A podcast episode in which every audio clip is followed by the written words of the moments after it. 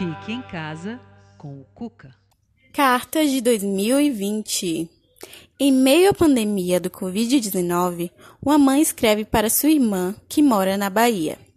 Na carta, ela desabafa sobre as dificuldades e também o desafio que é ter que dar conta dos filhos, da casa e trabalho num contexto de distanciamento social. Helena tem 38 anos, mora em São Paulo, um dos epicentros da pandemia no Brasil. É mãe de dois filhos de 16 e 11 anos, trabalha fazendo quentinhas caseiras de comida baiana e, desde a morte do seu companheiro, batalha sozinha para dar uma vida digna e educação para seus filhos. A carta foi escrita em 18 de maio de 2020. Carta e voz de Natália Souza.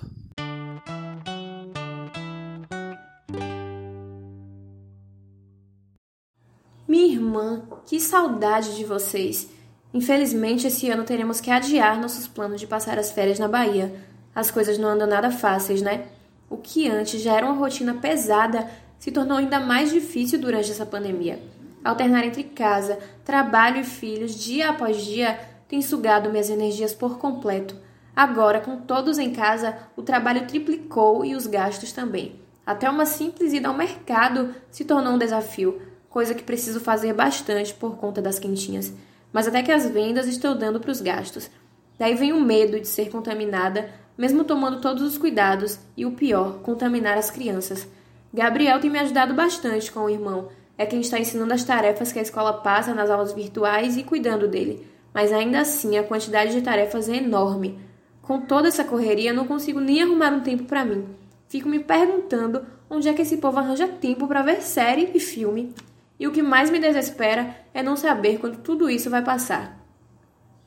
Sei que por aí as coisas também não andam fáceis. Na sua última carta, você me contou que o João perdeu o emprego, mas não disse por quê. Tem a ver com Covid ou ele aprontou de novo no trabalho? Mãe me disse que ele passou a ficar ainda mais agressivo esses dias que está confinado em casa. Sei que você não me contou para não me deixar preocupada. A gente já cansou de falar que você não precisa aguentar isso. Agressão não é só física. Não deixe que isso se agrave. Você está pagando as contas com as máscaras que você começou a fabricar. Você não precisa dele, mulher. É, minha irmã. Só nos resta torcer para que isso passe o mais rápido possível e continuar lutando, sem saber o que esse futuro cheio de incertezas nos reserva. Espero que muito em breve possamos estar todos reunidos novamente. Te amamos muito. Aguardamos notícias. Com amor, Helena.